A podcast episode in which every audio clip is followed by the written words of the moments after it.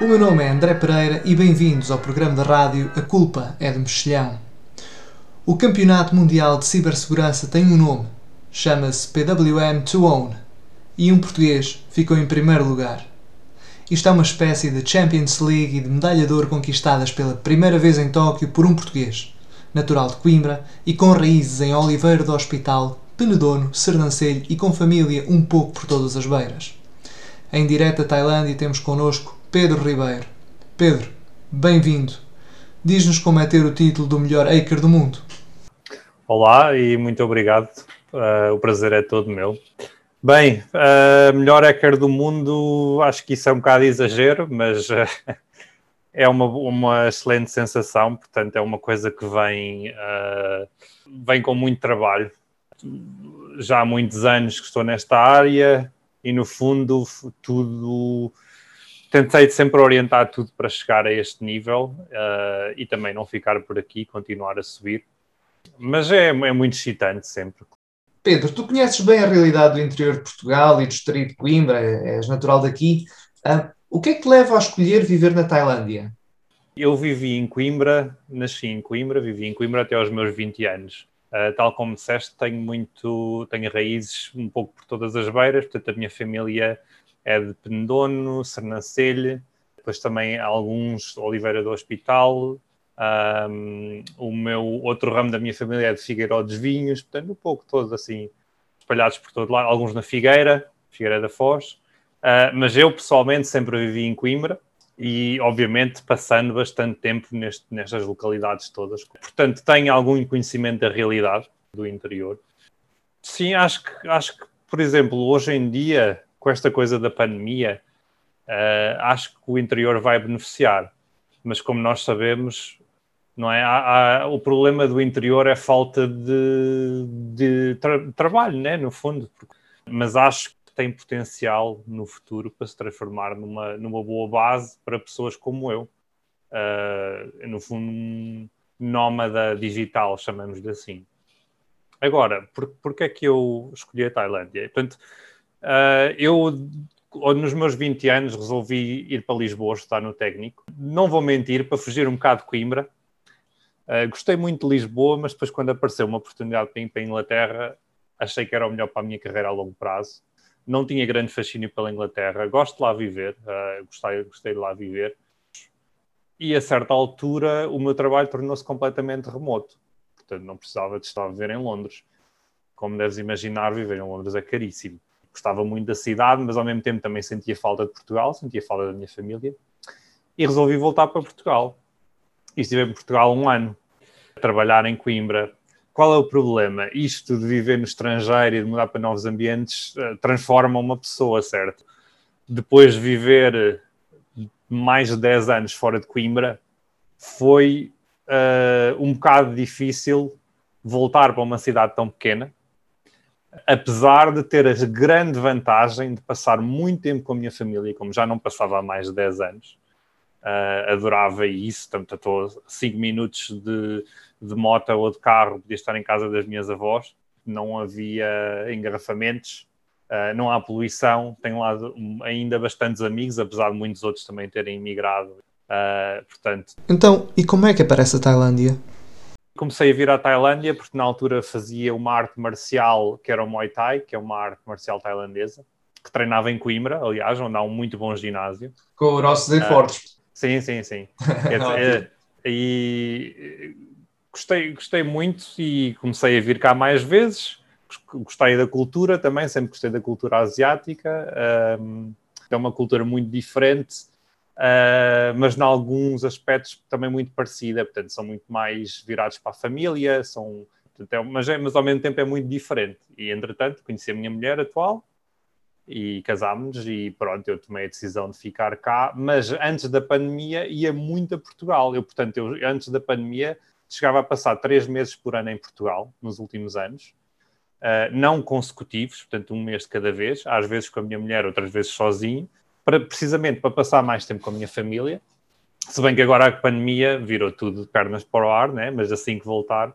Mas, mas, mas pronto, tinha essa vantagem, de, apesar de estar muito mais longe do que em Londres, passava muito mais tempo em Portugal, porque havia anos, quando eu estava a trabalhar em Londres, em que passava duas semanas em Portugal. É, pronto, isso fazia uma grande diferença. Portanto, deste modo híbrido em que consigo passar ainda uns meses em Portugal com a minha família, com os meus avós e o resto do tempo aqui, acaba por funcionar bem para mim. É, o mundo cada vez mais é um T0. Mas uh, porquê é que Coimbra se tornou demasiado pequena para ti? O que, o que é que faltou a Coimbra para poderes lá ter ficado pelo menos mais um ano? Portanto, eu cresci em Coimbra, conheço-lhe todos os cantos, obviamente, e Coimbra é uma cidade ainda relativamente pequena, mas, por exemplo, toda a gente da minha faixa etária eu conheço, certo? Pode não os conhecer pessoalmente, mas vi-os, e por um lado tenho muitos amigos ainda, mas infelizmente esses amigos estão um pouco todos espalhados pelo mundo e pelo país. Claro que continuo a ter amigos em Coimbra, mas é uma percentagem muito menor, apesar de eu ainda ter uma grande quantidade de amigos. Isso também custou um bocado, porque eu estava à espera de uma situação diferente quando mudei de Londres. Depois, só lá estando, é que me apercebi que afinal muitos dos meus amigos tinham ido. Mas isso, no fundo, também não é o principal. É assim, uh, por outro lado, também é falta de pessoas da área. Coimbra tem um grande problema, que é, tem uma bela universidade, excelente universidade, forma muitas pessoas, mas depois essas pessoas acabam por não se fixar em Coimbra. E quando eu digo Coimbra, conta, acho que conta para as beiras todas. Portanto, dito isto, se eu já tivesse uma família, se já tivesse mulher e filhos, eu acho que se calhar nem ficava em Coimbra, ia mais provavelmente para os arredores, um bocadinho mais para o interior, onde se arranja casas muito melhores, mais baratas. Eu gosto muito do campo, gostava de ter uh, um terreno grande, uh, ter alguns animais nessa situação, acho que teria, sem dúvida alguma, ficado em Coimbra. Diz-me uma coisa, o que é que uma cidade como Oliveira do Hospital, ou um conselho como é que Oliveira do Hospital, tinha de fazer para conseguir convencer uma pessoa como tu a trabalhar a partir de cá? Eu acho que com a pandemia vai trazer muitas oportunidades ao interior, como eu disse no início. Acho que uh, o interior português é muito bonito, é barato, uh, tem boas ligações. Um, e para atrair pessoas como eu, acho que o melhor é pessoas já é, é focarem-se em pessoas já casadas, portanto, já com uma certa família, desde que possam trabalhar remotamente. Acho que uma das coisas necessárias é ter boas escolas. Acho que isso é essencial. Uh, bom, boa educação, portanto, para os filhos. E também ter boas. Ah, não sei se isto é possível em Portugal, mas uma ideia seria convencer o governo central a, a, a dar benefícios em termos de impostos a empresas que se fixassem no interior. Acho que isso seria, fazia, seria uma grande diferença, porque uma coisa que eu não disse é neste ano em que voltei para Portugal, eu resolvi abrir a empresa em Portugal, portanto eu tenho, tenho a minha própria empresa em Inglaterra, e ao fazer isso beneficiei de um bónus dos impostos uh, para imigrantes retornados. No entanto, acabou por eh, explodir tudo na minha cara porque esse, essa esse benefício dos impostos acabou por não se concretizar.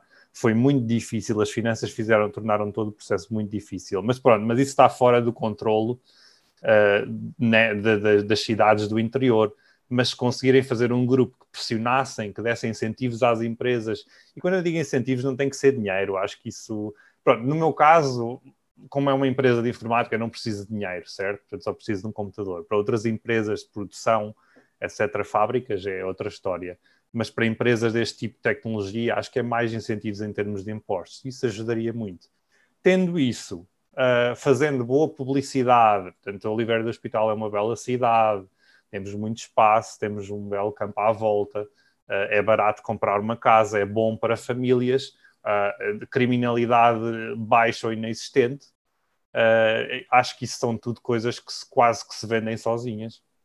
Tu há pouco mencionaste os nómadas digitais. Achas que é possível, para lá da situação de impostos, uh, conseguir criar um polo aglutinador para todos esses nómadas digitais que andam pelo mundo e, e, e às vezes não sabem uh, se estão de preferir o Vietnã uh, ao México? Acho que esse tipo de pessoas seriam sempre atraídas mais por Lisboa porque gostam de coisas mais cosmopolitas, certo? Portanto, acho que isso é um. Como é um movimento tão desagregado, é muito difícil de atrair.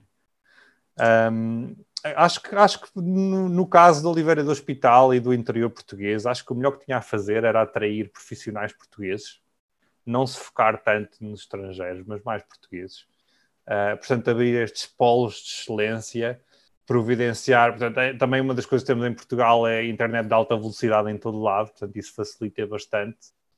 Mas eh, já que agora falaste do que te traz, eh, eh, do que podia trazer os nómadas digitais a Portugal, e já aqui identificadas também a ausência, às vezes, de, de, massa crítica ou de proximidade com, com, com, com polos mais, mais dinâmicos, consegues identificar mais alguma razão específica destas realidades que tu conheces que, do ponto de vista profissional, te coloquem com o pé atrás quanto à possibilidade de regressar para cá? Neste momento, meu, pessoalmente uh Portanto, o problema é que a minha mulher trabalha e, como é tailandesa, seria muito difícil arranjar trabalho em Portugal. Acho que isso. Ah, acho que isso também pode ser um fator para outros casais, pensando bem. Portanto, em que quando os dois trabalham e um, tal como eu, é um nómada digital, mas o outro não, isso é muito limitativo. Portanto, vamos imaginar a minha mulher, ela é tailandesa, ela tem excelente domínio de inglês, está a aprender português, Uh, mas ela trabalha em, uh, portanto, ela trabalha em corporate sales, portanto, é, é gerente do, de uma empresa estrangeira de vendas para a Tailândia. Portanto, ela poderia fazer esse mesmo trabalho em Portugal, mas provavelmente teria de ser numa cidade grande, tipo Porto ou Lisboa. Uh, portanto, no meu caso pessoal, seria muito limitativo. No caso de outros casais em que não há esse problema, acho que não, acho que, acho que é uma questão também de marketing. Uh, acho que agora com a pandemia há de haver muita gente em Lisboa. Lisboa é uma bela cidade, mas eu acho que para um casal com filhos que não precisem trabalhar lá, acho que não é uma escolha acertada. Acho que não, acho que não é um bom sítio para miúdos crescerem. Uh, portanto, a minha, uma das minhas ex-namoradas era Lisboa e ela contava-me que uh, no jardim de infância, o jardim de infância deles era um apartamento em que brincavam na garagem Portanto, isto para mim é uma coisa ridícula. Eu mesmo em Coimbra tinha um jardim de infância gigante, tinha, pronto, não era, não era no campo, mas tínhamos uma área enorme para brincar cá fora, tínhamos um prédio grande para explorar. Uh, e, e, e, quase todos os jardins de infância em Coimbra são assim, ou pelo menos eram, não sei se agora mudou. Uh, mas isto é um bocado ridículo, né? para miúdos, obviamente, que é um ambiente terrível estarem fechados num apartamento, numa cidade grande, poluída. Uh, acho que deviam se focar muito em atrair essas pessoas, sim. Acho que isso pode ser. Ainda agora com a pandemia, toda a gente se apercebe, 90% destes, deste tipo de empregos uh, podem-se fazer a partir da internet. Mas exige bom marketing e acho que exige uma ação coordenada de, do, portanto, de todos os, os, municípios do interior. E, e, pressão, principalmente, eu diria pressão sobre o governo. Uh, mas não se, não, não se focarem em pedir ajuda ao governo, mas no fundo terem a própria iniciativa, portanto, atuarem em duas vertentes, terem a própria iniciativa de fazer, espalhar esse marketing e ao mesmo tempo pressionar o governo para ver o que é que conseguem do governo, mas não ficarem à espera que o governo dê alguma coisa. Obrigado, Pedro. Obrigado a quem nos está a ouvir. Uh, vamos fazer uma pequena interrupção. Por favor, fiquem com Goliath, do músico e realizador francês Woodkid, e voltaremos de imediato para falar de impostos.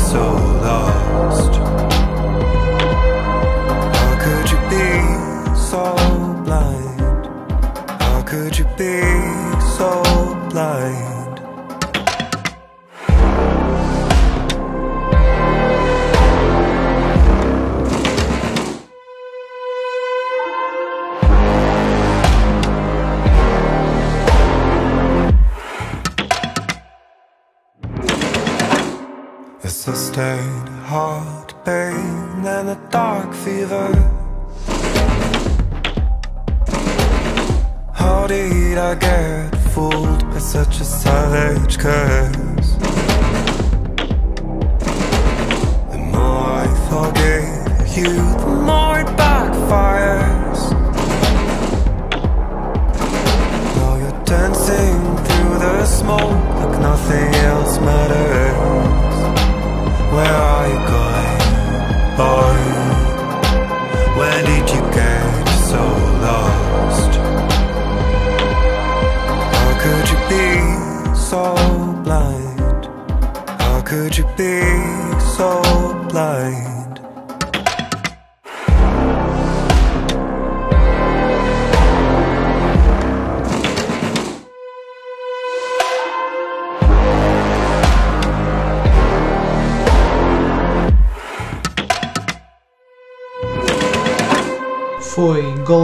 de Woodkid. Bem-vindos de volta. Pedro, diz-me. Esse ano que tu passaste, que tu passaste em Coimbra, tiveste dificuldades com, a, com, com as autoridades, com, com as leis, com, com, a contabilidade? É difícil perceber? É, é, era difícil para ti conseguir encontrar informação útil? Sim, foi muito difícil. Eu acho que, como eu disse antes, esse foi um dos problemas, foi que eu, não, eu estava a contar com esse bónus dos impostos, que acabou por não se concretizar. Foi uma situação extremamente estúpida. Aquilo foi Portanto, o que acontece é que para quem passa 5 anos ou mais fora do país e volta, depois tem direito a um bónus nos impostos, que já não me lembro quanto é que é, mas ainda era uma redução considerável do IRS. Eu, como estava a trabalhar como profissional independente ou empresário por conta própria, acho que era isso, era, era uma redução substancial. E candidatei-me, tinha tudo, todos os papéis necessários, mais que necessários. E foi-me recusado Uh, não compreendi, portanto fiz um apelo, não sei o que, acabei por ter de pagar tudo e fiquei muito irritado com isto, né? no final de pagar tudo resolvi fechar a empresa e voltar à empresa inglesa e passado um ano foi aprovado e devolveram-me os fundos. Ou seja, à pala disto perderam, porque entretanto a, a, também a diferença não era assim tão grande para justificar esta dor de cabeça e sim, isso foi um grande problema para mim. Uh, Portugal tem um problema em termos de impostos eu acho que a razão porque os salários são baixos em Portugal tem muito a ver com os impostos. E isso é, é triste porque para uma pessoa que seja muito qualificada e que não tenha a oportunidade, como eu, de poder trabalhar para estrangeiros e viver em qualquer lado, no fundo ser um nómada digital, e tenha trabalhado para uma empresa portuguesa na minha área, uh, portanto, eles vão se sentir um bocado inferiorizados, sabendo que indo para a Espanha, ali ao lado, conseguem um salário quatro ou cinco vezes superior, quando não mais. É uma diferença astronómica. Uh, os impostos são muito altos e a burocracia é muito complicada. Essas duas coisas. Quando comparas acho... à realidade de, uh, do Reino Unido. Não tem nada a ver, é completamente diferente. Por muito que me custa admitir isto, eles estão a anos de luz de nós em tudo, uh, no que toca a, a, portanto, criar negócios, gerir negócios, impostos. Para começar, toda a informação sobre as finanças está disponível num site uh, muito bem estruturado. Pode, tem uma, portanto, as, as funções têm funções equivalentes ao que nós temos, de ligar, tem chat online nas finanças, está tudo muito mais bem estruturado e é muito mais fácil de encontrar informação. Não está em linguagem, eu acho que uma das coisas que as autoridades portuguesas gostam é de usar o, o que eu chamo palavras caras, não é? É normal ver, por exemplo, a polícia a falar na, na, televisão e usar umas palavras que não só nem eles sabem usar, como eu não compreendo, né? Uh, no fundo, só para parecer mais esperto, não percebo. Enquanto, por exemplo, se se, uh, se, se vê as mesmas autoridades, autoridades equivalentes a falar num país tipo Reino Unido, eles usam linguagem perfeitamente normal, não, não estão a usar cá palavreados. Uh, vamos dizer assim, eu tenho pouca confiança nas autoridades portuguesas, na capacidade de gestão. Acho que a função do governo deve ser eh, uma função uh, que deve ser muito interventiva em certas áreas e muito pouco noutras. E uma dessas outras é os negócios uh, privados. Portanto, obviamente, acho que deve haver regulações e auditorias e coisas assim. Acho que em Portugal eles estão muito em cima disso, portanto, regulam muito tudo e isso acaba por ser um problema. Portanto, uh, não apenas a carga desmesurada de impostos que as empresas pagam todos os meses, mas também a simplificação da moldura legal em que, em que uma pessoa tem de viver e, e aprender a viver, porque não é fácil. Tudo. Eu dou, dou outro exemplo que se passa agora. Portanto, eu neste momento só tenho um cliente português, uh, isto da minha empresa inglesa. E esse cliente, uh, o contabilista desse cliente, uh, anda-me a pedir, já há mais de dois anos, um documento que, uh, coitado, ele só é um intermediário, o, o, tanto o cliente como o contabilista não têm culpa nenhuma, antes pelo contrário, tenho muito pena deles. As autoridades portuguesas querem que eu preencha e consiga um carimbo das finanças inglesas a dizer uma coisa qualquer para eles poderem descontar nos impostos. Agora, qual é o problema disto? Para as autoridades de finanças inglesas, os carimbos é uma coisa que não existe. Não há cá carimbos. Não é? E ainda por cima é tudo eletrónico. Uh, portanto, isto é um conceito que não existe, não existe. E, e, é muito difícil tentar convencer o cliente português. Quer dizer, o problema é que eu não preciso de os convencer a eles, mas preciso de, eles precisam de convencer as, as finanças que isto não existe em Inglaterra. E eu posso apresentar, como já dei ao cliente, uma quantidade incrível de documentos que provam que a minha empresa está assediada em. Por qual é o problema? Isto é um problema de, de IVA, acho eu portanto, que é para eles poderem descontar o IVA. E para isso precisam de, de comprovar que a minha empresa esteve estabelecida no Reino Unido durante este período. Sim. Mas pronto, para começar, no Reino Unido, como disse, há um site que tem isso tudo e há um site oficial do governo que mostra tudo sobre a minha empresa. Portanto, pode-se ver os, os, meus relatórios anuais de quanto vendi, quanto coisa, é tudo público para todas as empresas. E podiam, podiam só ir aí. Mas, por outro lado, eu também, obviamente, tenho imensos documentos oficiais que já lhes forneci, que são produzidos eletronicamente e requisitados eletronicamente e assinados eletronicamente, mas que as finanças portuguesas não aceitam. E andamos para, cá, para trás e para a frente há mais de dois anos e espero que finalmente vá acabar, porque finalmente consegui falar com alguém nas autoridades inglesas que diz que conseguem arranjar um carimbo de exceção que vai levar, mas vai levar pelo menos uns 3 ou 4 meses, serão eles, porque pedem desculpa porque não, pronto, isto não acontece. Pois é, quando as finanças portuguesas obrigam as finanças britânicas a ir buscar carimbos ao baú, é caso para perguntar se a circunstância faz uma vitória ou uma derrota para os portugueses. Esta foi a primeira edição do programa A Culpa é do Mexilhão. O nosso muito obrigado ao Pedro Ribeiro pela sua participação. Desejamos-lhe continue a somar prémios e a honrar o nome de Portugal. Encerramos com o tema The Ghost of Tom Joad, um original do Boss, num cover executado por Travis Cooler e Eric Stoner. Man walking along the railroad tracks Going someplace and there's no going back Highway patrol chopper coming up over the ridge. Hot soup on the campfire under the bridge. Shelter line stretching down around the corner. Welcome to the new world order. Families sleeping in their cars in the southwest. No home, no job, no peace, the highway is alive tonight. Nobody's kidding nobody about where he goes. I'm sitting down here in this campfire light, searching for the ghost of Tom Joad. He pulls a prayer book out of his sleeping bag. The preacher lights up a bud and takes a. Waiting for when the last shall be first and the first shall be last. In a cardboard box neath the underpass. You got a one way ticket to the promised land. Now you got a hole in your belly and a gun in your hand. Sleeping on a pillow of solid bathing in the city aqueduct. Well, the highway is alive tonight,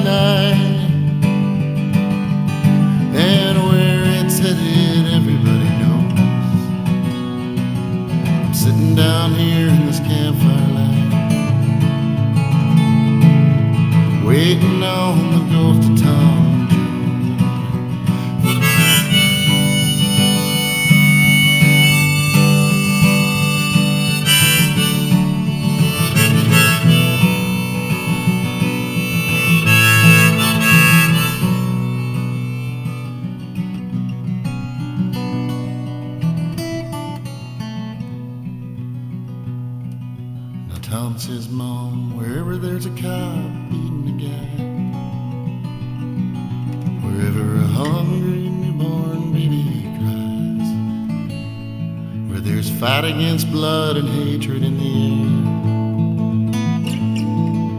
Look for me, Ma, and I'll be there.